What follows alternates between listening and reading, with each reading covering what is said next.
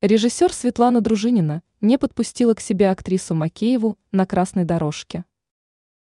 Поведение Светланы Дружининой на премьере киноленты «Гардемарины» 1787. Мир привлекло внимание прессы. Режиссер, когда появилась на красной дорожке, не позволила приблизиться к себе актрисе Макеевой, которая тоже работала над проектом.